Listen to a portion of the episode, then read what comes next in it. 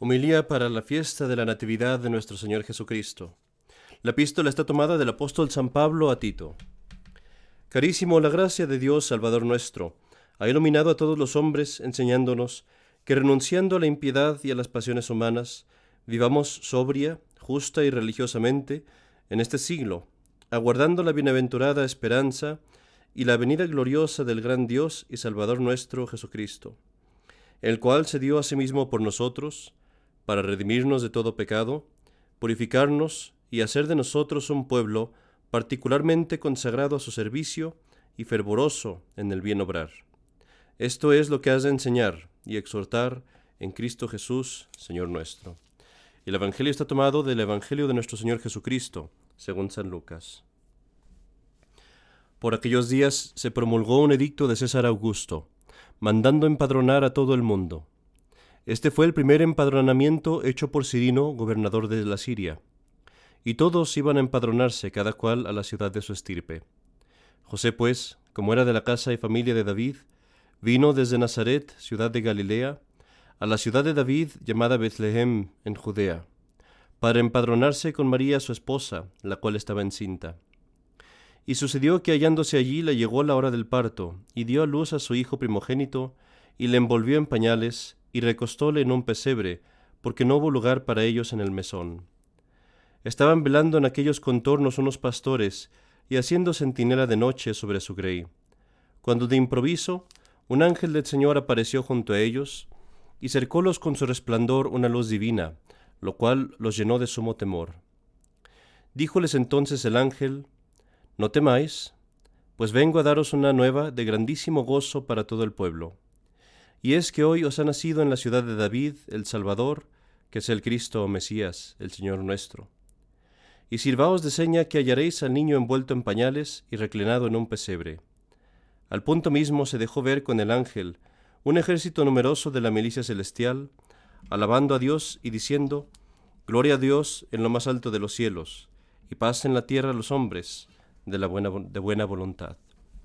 En el nombre del Padre, y del Hijo, y del Espíritu Santo. Amén.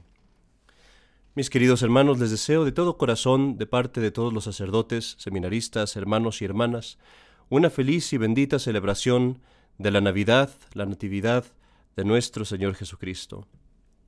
Y hoy que venimos a esta Santa Iglesia a celebrar el santo sacrificio de la misa, para darle gracias a Dios por esta, el más grande de todos los beneficios, por este el evento más significante de toda la historia, no solamente, no solamente la historia del hombre, sino la historia de toda la creación, porque en toda la eternidad, desde el principio en que existimos hasta el fin de toda la existencia, si lo viera, nunca jamás habrá un evento más importante que este en el que Dios se une a la criatura, en el que Dios se hace hombre.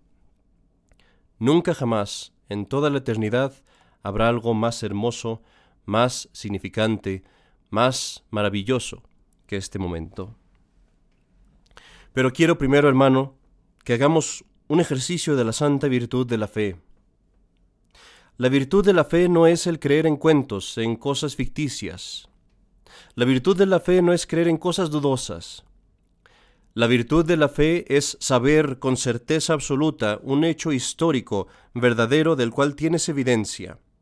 Y esa evidencia es el testimonio que nos han dado hombres fidedignos, hombres que murieron por la fe, hombres que estuvieron dispuestos a ser torturados, de que Dios nos ha revelado estas cosas. Y así pues, yo te vengo a decir hoy este testimonio de que sabemos con certeza absoluta que en esta tierra que tú pisas, en este tiempo en el que vives, este mismo, mismo aire que respiras, aquí mismo estuvo Dios, hecho hombre. No pienses que es algo lejano a ti, no pienses que no es algo histórico, es verdadero. Imagínate que hubiera pasado ayer y que yo vengo y te doy la noticia aquí de que aquí mismo entre nosotros está un bebé, que es Dios mismo, y que te, si tú vas y tocas la manita de ese bebé, estás tocando la mano de Dios. Y si tú vas y tocas sus piecitos y lo tomas en tus brazos, estás tomando en tus brazos a Dios hecho hombre. Y que si tú lo miras a los ojos, Estás mirando a los ojos de Dios. Así, palpable, verdadero, esta es la realidad. Fue en este mundo, en esta tierra donde estas cosas pasaron. Hace 2023 años más o menos, tan solo algunas millas de nosotros, aquí mismo fue. Y así pues, mi querido hermano, certifica, comprende, sabe que estas cosas son hechos históricos y que lo que estamos haciendo hoy, el día de la Navidad, no es nada más una celebración por la tradición, por la ceremonia, por un evento familiar. Estás haciendo un reconocimiento con tu fe de que tu vida no puede volver a ser la misma, porque aquí mismo, aquí mismo ha estado Cristo, aquí mismo ha estado Dios hecho hombre. Consideremos por un momento, mis queridos hermanos, porque esto es dulce de considerar, la historia del Evangelio. ¿Cómo están José y la Virgen María, los dos seres más santos que han existido en este mundo? Y la Virgen María está ya con niño en su vientre por la encarnación, el misterio santo de la encarnación. Y un emperador pagano, en el momento en el que, en el que está todo el mundo en paz, donde ya no hay guerras, como si todo el mundo se estuviera preparando para el nacimiento de nuestro Mesías, de nuestro Salvador, manda un edicto haciendo que se empadronen todos en su ciudad. Y así, por un acto de obediencia, por un acto de obediencia y humildad aún antes de nacer, Jesucristo en su providencia ordena ir a la ciudad de Belén, sometiéndose al ser humano. Considérame, querido hermano, esos momentos en la noche donde van San José y la Virgen María, sin ser recibidos de nadie, en la oscuridad, en la soledad, en el frío, en medio de una multitud de personas, muchas personas de ellas ni siquiera atentas, muchos criminales tal vez, y cómo San José y la Virgen son rechazados hasta el punto de tener que salir afuera de la ciudad a una cueva, a una cueva pequeña.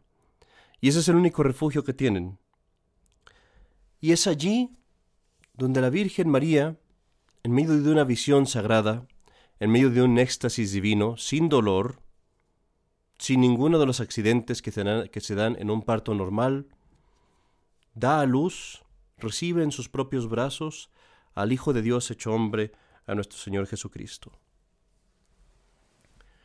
Considera que nos dice el Evangelio que lo recuesta en un pesebre, no lo conserva en sus brazos.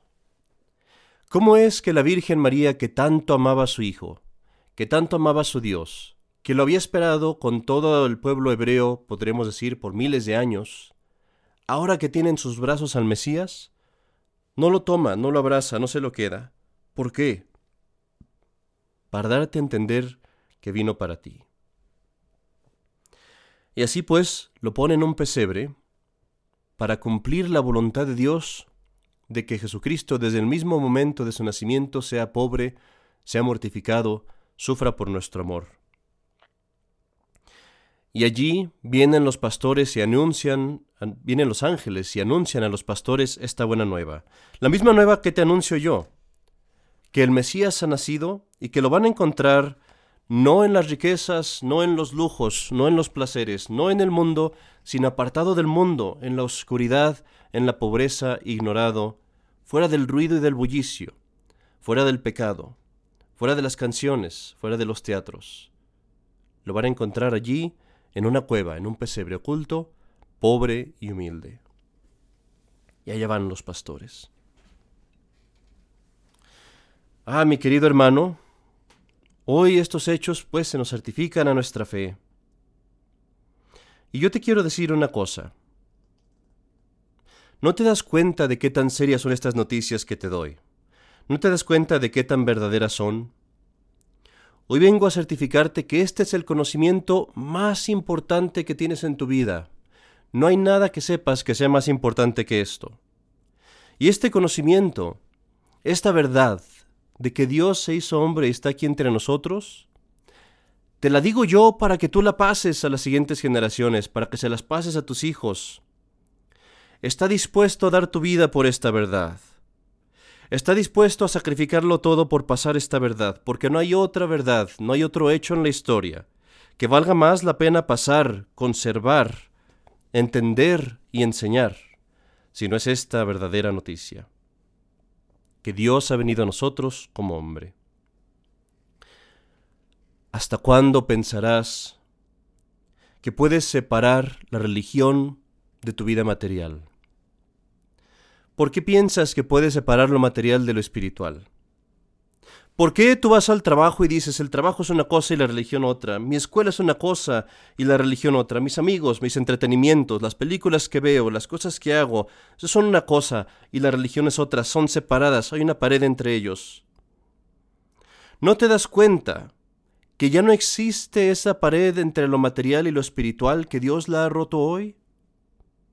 Que Dios al unir al hombre con, con Dios, al hacerse el mismo Dios y hombre al mismo tiempo, ha roto esa división entre lo material y lo espiritual, para que tú sepas que no te puedes dividir y que no puedes darle algo al mundo y algo a Dios. Mira cómo en Jesucristo ambas realidades vienen, vienen juntas. Y es como si tú dijeras, como que lo sobrenatural, lo religioso, lo divino, ha invadido lo material. Y ya el mundo ya no existe sin Cristo. Tu vida ya no existe sin Dios. No te puedes escapar de Él. Aquí está presente en, en nuestra propia vida. Ahora ves a Dios con tus propios ojos. Ahora escuchas las palabras de Dios con tus propios oídos. Ahora lo tocas con tus propias manos. Dios ha venido. Y Dios ha venido, mi querido hermano, por amor a ti.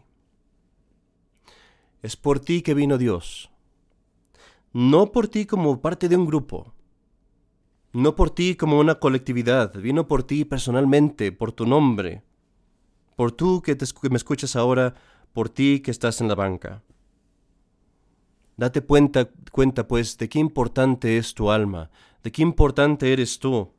Cuánto descuidas tu alma tú y cuánto piensas, cuán poco piensas en tu salvación y mira cómo Dios ama tanto tu alma y tiene tanto tu salvación que se hace criatura por venir a salvarte a ti. Mira cómo Dios se hizo a sí mismo manos y pies para ser crucificado por ti. Mira cómo se hizo a sí mismo una cabeza hermosísima para que fuera coronada de espinas. Mira cómo Dios, por tu amor, por ti mismo, se hizo hombros, se hizo una espalda, para ser azotado y cargar una cruz. Mira cómo se hizo a sí mismo labios, para decir palabras de infinita sabiduría, palabras que Dios, el Eterno Padre, había planeado desde toda la eternidad entregarnos. Y cómo con esos mismos labios iba a decir palabras milagrosas para hacerse presente entre nosotros en persona, escondido bajo la verdad del Santísimo Sacramento. Se hizo a sí mismo Dios una humanidad, se hizo a sí mismo hombre, y lo ves hoy Dios como bebé que viene a ganar y a demandar, a obtener tu amor. Sí, mis queridos hermanos, una feliz Navidad y una feliz celebración, pero una celebración más bien consciente, verdadera, activa, una celebración de fe. Una celebración por la cual podamos abrir nuestros ojos ampliamente a este tremendo amor que Dios tiene por nosotros, que ya no lo podemos ignorar, ya no podemos vivir sin Él, ya no podemos olvidar su nombre. No, ya no puedes olvidar los ojos de ese bebé que te ve desde la pobreza del establo, que mira hacia ti, fijando sus ojos en tus ojos, escarbando dentro de tu alma, los ojos de tu Creador sobre los ojos de la criatura, extendiendo sus pequeños bracitos, bracitos temblando de frío, pero hablándote al alma con esa eterna voz, la voz del Verbo de Dios, de la segunda persona de la Santísima Trinidad que te dice, con una voz que es trueno en poder, pero tierna como la de un niño. In caritate perpetua dilexite tum dixi echevenio. Yo, la palabra de Dios, te he amado con eterna caridad, y por esa razón dije, he aquí que vengo. Oh hombres, mujeres, jóvenes, niños, sabemos esto. Y si lo sabemos, ¿qué sigue para nosotros? ¿Qué nos toca a nosotros? Pues ves a este bebé, ahora tú qué vas a hacer para amarlo. ¿Cómo le vas a pagar este amor? Te lo diré. Dios que era imperceptible a tus sentidos, Dios que tú no lo podías ver, que tú no lo podías escuchar, se ha hecho, se ha hecho hombre, perceptible a tus sentidos por tu amor. Él sabía que tú caías en pecado por tus sentidos. Sabía que pecabas con tus ojos, con tu boca, con tus manos. Él sabía que tus sentidos eran las puertas por las que el demonio te persuadía para ir al infierno, y por eso Él se convirtió en hombre, para entrar por esa misma puerta de tus sentidos. Se hizo sensible. ¿Qué vas a hacer, pues? Sino amarlo de vuelta y hacer eso que Él quiere, y usar tus sentidos para Dios. Mi querido hermano, usa tus ojos de ahora en adelante para ver a Dios, para trabajar por Dios, para crear por Dios. Usa tus ojos para ver sus santas imágenes. Usa tus ojos para elevarlos al santo crucifijo. Usa tus ojos para leer sus eternas palabras, para aprender sus santos mandamientos. Usa tu nariz para respirar el perfume de su incienso. Usa tu nariz para lavarlo por el hermoso olor de las montañas, de los pinos, de las flores. Usa tu nariz para cocinar y alimentarlo en los pobres. Usa tu nariz para tener piedad de él cuando hueles su olor en el sudor del pobre. Usa, mi querido hermano, tus oídos para escuchar sus santas palabras y memorizarlas diariamente Usa tus oídos para escuchar sus enseñanzas, saliendo de sus labios, que son los mismos labios del sacerdote. Usa tus oídos para escuchar sus oraciones, para aprenderlas de corazón, para que se las puedas enseñar después a tus hijos. Usa tus oídos para escuchar sus alabanzas, su liturgia, su adoración. Usa tus oídos también para escuchar la voz de la obediencia, que es la voz de su voluntad. Usa, mi querido hermano, tu boca para cantar su nombre, para repetir las enseñanzas que has escuchado de él, para repetir las oraciones que has escuchado. Usa tu boca para que sea un vehículo del santo nombre de Jesucristo, para la alabanza, para oración, para la gloria de Dios. Usa tu boca y préstasela a Cristo, para que Él la use a través de ti como el Maestro.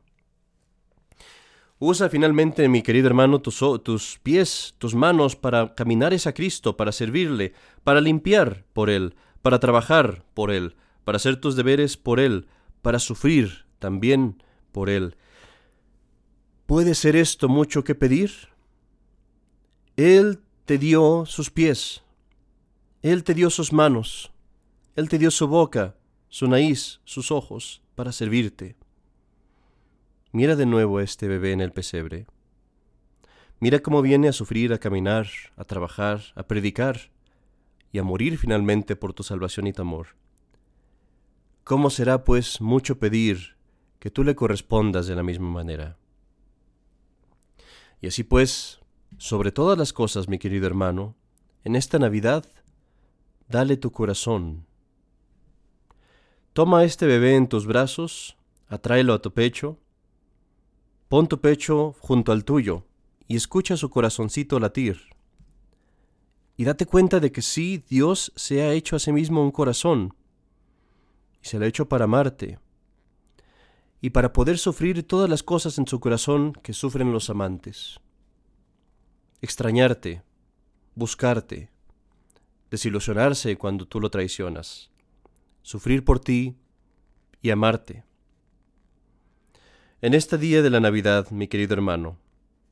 Haz de tal forma que conforme pasa el día tú reces, pidas y te resuelvas a darte enteramente a Dios, porque hoy, te lo digo, es un hecho histórico, es un hecho verdadero, es un hecho probado y certificado, y del cual no podemos tener duda, que Dios se ha dado a ti. En el nombre del Padre, y del Hijo, y del Espíritu Santo. Amén.